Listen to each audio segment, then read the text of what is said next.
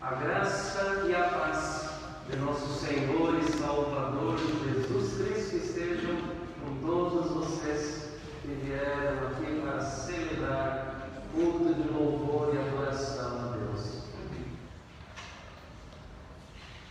O texto do livro de Atos dos Apóstolos foi escrito pelo mesmo autor do terceiro evangelho do Novo Testamento, o evangelista Lucas. Ao que tudo indica, Lucas sentiu a necessidade de continuar narrando o caminhar do testemunho do evangelho do reino de Deus, a princípio anunciado por Jesus Cristo e agora continuado pela igreja primitiva. No início do livro de Atos, Lucas se reporta à pessoa de Teófilo, assim como fizera no início do seu primeiro livro, o Evangelho.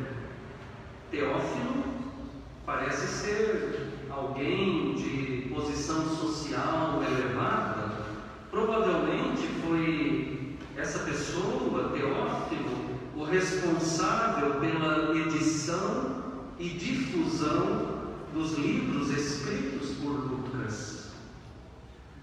O texto de Atos que lemos para a nossa reflexão de hoje marca a passagem, a passagem do tempo do Evangelho, o tempo de Jesus Cristo, para o tempo da Igreja o tempo do Espírito Santo.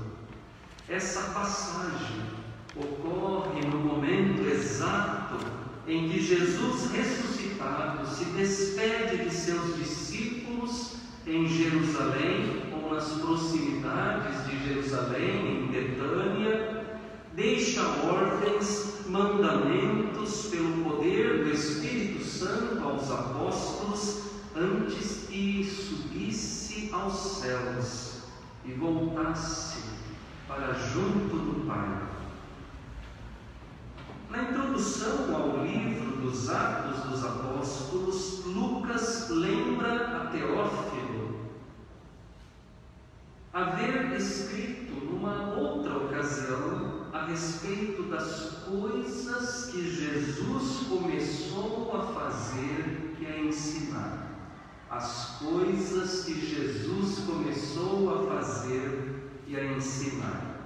E aqui, irmãos e irmãs, nós temos a iluminação para o restante do livro de Atos. Uma vez que Jesus começou, Jesus começou, a igreja, pelo poder do Espírito Santo, deverá continuar.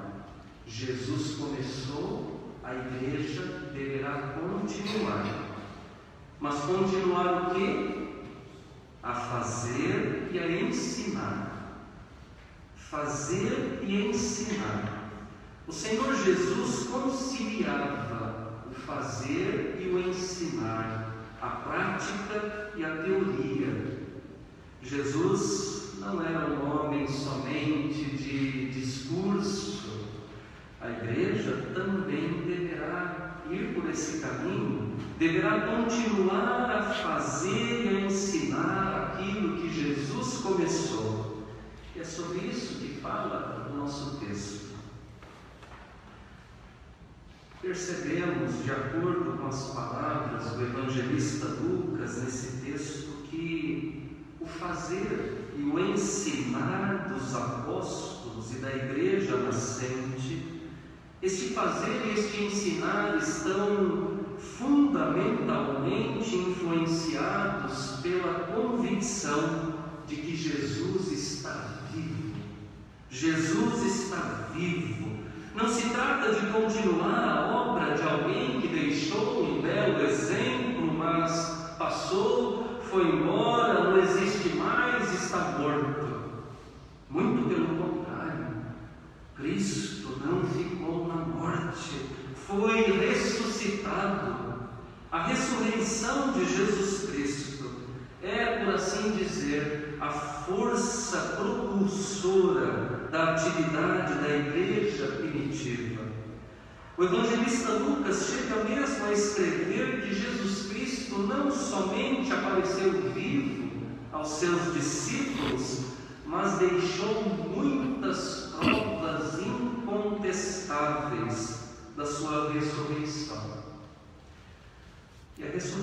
de Cristo. É a garantia de que a vida é mais forte do que a morte, de que o poder de Deus é grande. E que por isso mesmo podemos alimentar a esperança. Um detalhe que chama a atenção no texto é aquele que diz respeito ao espaço de tempo em que Jesus ressurreto segue aparecendo aos seus discípulos antes da sua ascensão, da sua subida ao céu. Ele apareceu aos seus discípulos durante 40 dias. Nós sabemos, o número 40 é rico na simbologia bíblica. 40 foram os dias do dilúvio, 40 foram os anos do êxodo hebreu pelo deserto, 40 foram os dias em que Moisés permaneceu no Monte Sinai, antes de receber a lei que marcaria o nascimento do povo de Israel, a confirmação da aliança. 40 foram os dias de marcha de Elias, o profeta, até o Monte Horebe. 40 também são os dias de Jesus no deserto, jejuando antes da sua tentação e do início do seu ministério. Aqui, 40, 40 são os dias em que Jesus fala aos seus discípulos acerca do reino de Deus, o grande tema que mostra a unidade entre os atos de Jesus e os atos dos apóstolos. Esses 40 dias representam o tempo de instrução necessário ao preparo dos discípulos para que pudessem dar continuidade, fazer e ensinar o que Jesus começou. Como se não bastasse a própria instrução dada pessoalmente pelo Cristo ressurreto, os seguidores de Jesus são orientados a permanecerem em Jerusalém, onde receberão a promessa do Pai, isto é, a companhia, o poder do Espírito Santo. Assim como a atuação de Jesus só começa após o seu batismo no Rio Jordão, quando desce sobre ele em forma de bomba o Espírito Santo. Assim também a igreja. A igreja só começará de fato a sua missão depois desse batismo, o batismo do Espírito Santo, porque João, na verdade, batizou com água mas vocês serão batizados com o Espírito Santo dentro de poucos dias. Escreveu aqui o evangelista Lucas. No sexto versículo do primeiro capítulo de Atos, encontramos uma pergunta feita pelo grupo de apóstolos, que é uma pergunta que revela o desejo do coração dos judeus daquele tempo Será este o tempo em que o Senhor irá restaurar o reino a Israel? Seria agora que Deus iria permitir aos israelitas tornarem-se novamente um reino autônomo? A pergunta não era sem propósito, pois durante 40 dias de instrução, Jesus conversara com os apóstolos sobre o reino de Deus. Curioso, porém, é que percebemos que nesse momento os seguidores de Cristo falam de um outro reino, não é o reino de Deus. Há um contraste evidente entre o reino que Jesus anuncia e o reino que os homens, os homens esperam. O reino que os apóstolos aguardam é o Israel. É a respeito da restauração do reinado de Davi que os discípulos falam aqui. Aguardam um Messias, rei, que venha restaurar concretamente na história o antigo e próspero reino político de Israel dos tempos de Davi e de Salomão. O anseio era grande, pois a Palestina era dominada pelos romanos. Jerusalém, a cidade de Davi, estava nos dias de Jesus submetida a Roma, a cidade de César.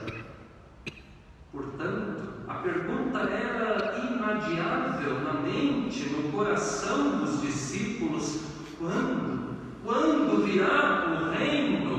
Quando será Israel restaurado à sua condição de glória? A resposta de Jesus vem, quem sabe, para desmontar a ilusão dos discípulos quanto à restauração do antigo reino de Israel. Não cabe a vocês conhecer tempos ou épocas que o Pai fixou pela sua própria autoridade. A resposta de Jesus é muito clara. Não cabe ao ser humano conhecer aquilo que é mistério divino. Até porque Jesus não veio para restabelecer a monarquia nacional israelita. E esta é a grande confusão dos discípulos nesse episódio. Não é o reino de Israel, mas é o reino de Deus. É diferente. O reino de Deus, o reino de justiça e igualdade, o reino de fraternidade e de partilha, reino que Deus deseja trazer para este mundo, reino pelo qual nós oramos dominicalmente. Reino, Senhor, venha o teu reino. Esse reino de Deus proclamado por Jesus Cristo representa uma transformação total que envolve todos os aspectos, todos os âmbitos da nossa vida humana, a política, a economia, a cultura, a ética, todas as instâncias nas quais estão inseridos os seres humanos. É natural que os discípulos perguntassem a Jesus quando é que virá o reino. Assim como é natural também, em certa medida, que como os discípulos nós ainda hoje perguntemos quando, Senhor, quando virá esse reino? Por vezes parece-nos tão distante, tão utópico, tão irreal, Vivemos mergulhados em tantos tanta tragédia, tanta miséria. Somente nesta semana, somente nesta semana que passou, quantas notícias ruins, terríveis nos impactaram. Os irmãos e as irmãs devem ter acompanhado. Na última terça-feira, aqueles 26 mortos na Vila Cruzeiro, lá no Rio de Janeiro, resultado da operação policial no combate à ação de criminosos. Uma tragédia. Na última quarta-feira, a morte absurda, brutal de um homem abordado em Sergipe. Agentes da Polícia Rodoviária Federal barraram o homem porque estava numa motocicleta sem capacete e o resultado foi aqueles que vocês viram. O homem morreu ali, asfixiado, com insuficiência respiratória, no porta-malas do carro da polícia. Uma tragédia. No último final de semana, as chuvas que atingiram o nordeste do nosso país já fizeram mais de 30 mortos em Recife Pernambuco. Essas e outras tantas situações de miséria, de violência, de degradação humana em nosso tempo, em nosso país, no nosso mundo, mundo mergulhado em guerras. Tudo isso nos leva a perguntar também, como os discípulos, Senhor, quando? Quando virá o reino? A resposta para nós, porém, será a mesma dada por Jesus aos discípulos. Não nos compete saber tempos ou épocas que o Pai fixou pela sua própria autoridade. Tempos ou épocas, isso é como o Pai. Não nos, não nos cabe saber. O que nos cabe, isto sim, é testemunhar Cabe-nos continuar as coisas que Jesus começou a fazer e a ensinar. É isso que temos aqui nesta manhã. Vocês receberão poder ao descer sobre vocês o Espírito Santo e serão minhas testemunhas, tanto em Jerusalém como em toda a Judéia, Samaria e até aos confins da terra. O Espírito Santo nos faz testemunhas de Cristo, nos dá poder para continuarmos o que Jesus começou. E quando testemunhamos, quando fazemos, quando ensinamos as mesmas coisas que Jesus fez e ensinou lá no passado, aí sim, aí sim, nós abreviamos a vinda do Senhor, a sua volta, colaboramos para a vinda do reino de Deus entre nós, fazemos a diferença nesse tempo e nesse mundo pelo poder do Evangelho.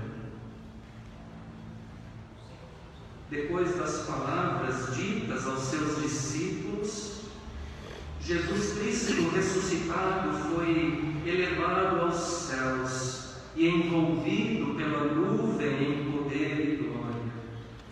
Na Bíblia, a nuvem é o sinal da presença de Deus. Jesus estava em comunhão com o Pai, por isso sobe ao céu, é recebido no céu, é envolvido pela nuvem. Agora ele podia subir, podia deixar seus apóstolos e seguidores, afinal todas as orientações, todas as instruções e mandamentos já haviam sido dados. Eles deveriam aguardar a descida do Espírito Santo e então testemunhar, continuar a fazer e ensinar o que Jesus havia começado. Contudo, destaca-se aqui aos nossos olhos nesse texto a atitude dos apóstolos naquele momento, ficaram atônitos, ficaram com os olhos fitos no céu após a ascensão de Jesus. Será que ainda não se sentiam preparados para a missão? Ainda não se sentiam prontos para continuarem o que Jesus começou? Mesmo depois que Jesus sobe às alturas, é ali desaparecido na nuvem, os discípulos continuam como que paralisados, olhando para cima, olhando para o alto, na direção do céu. Contudo, não tarda a advertência, e ela vem da parte de dois homens de branco, dois anjos que aparecem junto deles Homens da Galileia, por que vocês estão olhando para as alturas? Esse Jesus que foi levado do meio de vocês para o céu virá, do modo como vocês o viram subir.